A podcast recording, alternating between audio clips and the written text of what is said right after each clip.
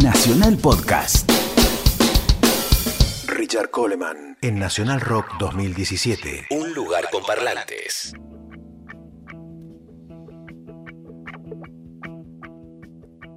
A los 14 años empecé a enamorarme de la hermana de mi mejor amigo. ¿O me hice el mejor amigo del hermano de la chica que me gustaba? Hay una posible simetría. Bueno, a ver, ella, vamos a llamarla G, porque todavía no sabe nada de esto y sería un poco desprolijo que se entere 40 años después y por la radio, ¿no? Ella tenía un par de años más que yo, bonita y con cualidades que de alguna manera yo llegaría a idealizar. Siendo de una familia, digamos, bien, se vestía con un estilo neo-hippie de la época. Ya había neo-hippies. Cabello largo y oscuro que caía a dos aguas. Voz suave y bien modulada. Le gustaba la música y leía mucho. Siempre estaba leyendo. Yo me juntaba con su hermano todos los sábados por la tarde para escuchar música y preparar nuestras primeras composiciones. Mi amigo tenía un don y facilidad natural para tocar cualquier instrumento aunque yo prefería que tocara el piano, porque con eso y mi guitarra, que yo tocaba de manera bastante rudimentaria, sentía que no faltaba nada. Cuando subíamos a la habitación de ese, así llamaremos a mi amigo, pasábamos por la puerta del cuarto de su hermana, que invariablemente olía algún incienso o pachuli. La cosa hindú era bastante trendy en el 77. Eso se fue aberretando con los años. G salía a saludar y yo me sentía completamente avergonzado, como si se me notara en la cara esa confusión de deseos, sentimientos y las hormonas que seguramente jugaban un rol fundamental en la cuestión. Una de esas tardes, ese y yo estábamos haciendo música en el living, a donde estaba el piano, y entra un pibe a saludar. Hola ese, ¿qué hacen? Y se dirigió a mí. Soy Richard, le dije, y lo miré a ese. J es el novio de mi hermana. Ah, ¿qué haces? Y ahí bajó G. Lo abrazó y besó. Yo me quería meter abajo del piano. O que me cayera uno encima, mejor. Bueno, creo que ahí es cuando debería haber empezado a leer a Goethe. En vez de eso, sucedió algo que evitó que mi desmoralización fuera total de a poco empecé a observar más y más a J, cómo se vestía, su conversación, su gestualidad, sus intereses. Primero tenía que ser como él, y si lo superaba, tal vez el corazón de mi amada, ideal, otra que Goethe. Con el tiempo, la vida postergó ese objetivo y solo quedó subyaciendo. Me crucé con J una tarde, supongo que al año siguiente, caminando por Cabildo. Hola, Richard. Hola, J, respondí, amablemente. Teníamos muy buena onda. ¿Qué traes ahí? le pregunté, señalándole la bolsa de papel madera característica de la disquería El Agujerito de vinilos importados. Television, ¿conoces? Recién salió. Leí algo. ¿Cómo es? le dije. No lo escuché entero todavía, pero parecen los Stones de la primera época. Ah, eso apagó mi curiosidad bueno, nos vemos. Chao. Chao, chao.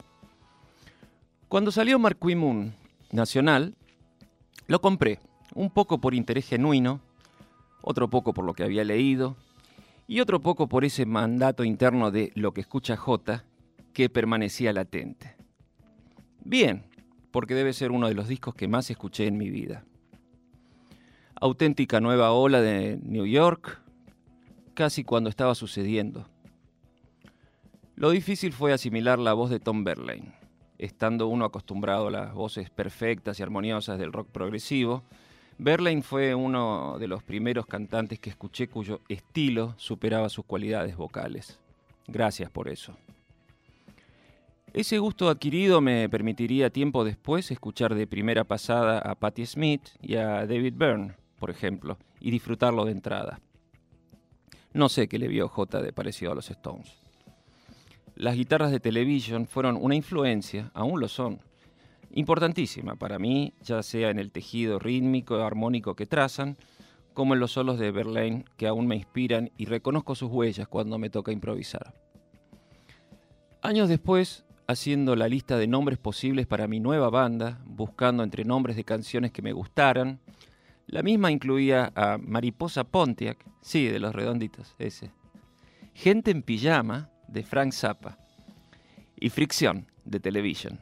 Ya saben cuál quedó, menos mal, ¿no? Hay más. Una noche del, del 83 volvía caminando del Cero Bar con una chica que no conocía y a la que ofrecí acompañar por la cuadra del Jardín Botánico. Era muy tarde y yo casi siempre fui un caballero. Para mi honesta sorpresa, la chica hablaba conmigo con total familiaridad y confianza, hasta que llegó su colectivo y cuando nos despedimos me dice, bueno, chao Jota, qué lindo verte. Jota, le dije. No, no, mi nombre es Richard. Ay, disculpame, todo el tiempo pensé que eras J. Fernández, un conocido mío. Y en otro encuentro casual con J, de los que tuve varios en la vida, le comenté, ¿sabes que me confundieron con vos? Ah, sí, a mí me pasa todo el tiempo. Me preguntan si soy Richard Coleman. No sé quién soy, pero este es un lugar con parlantes.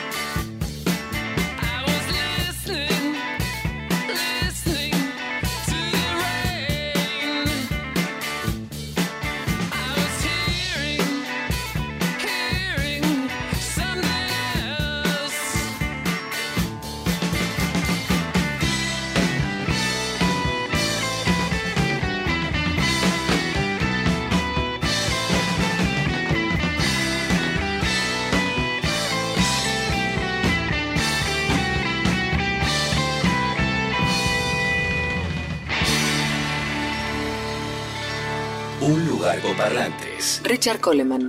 Nacional Rock.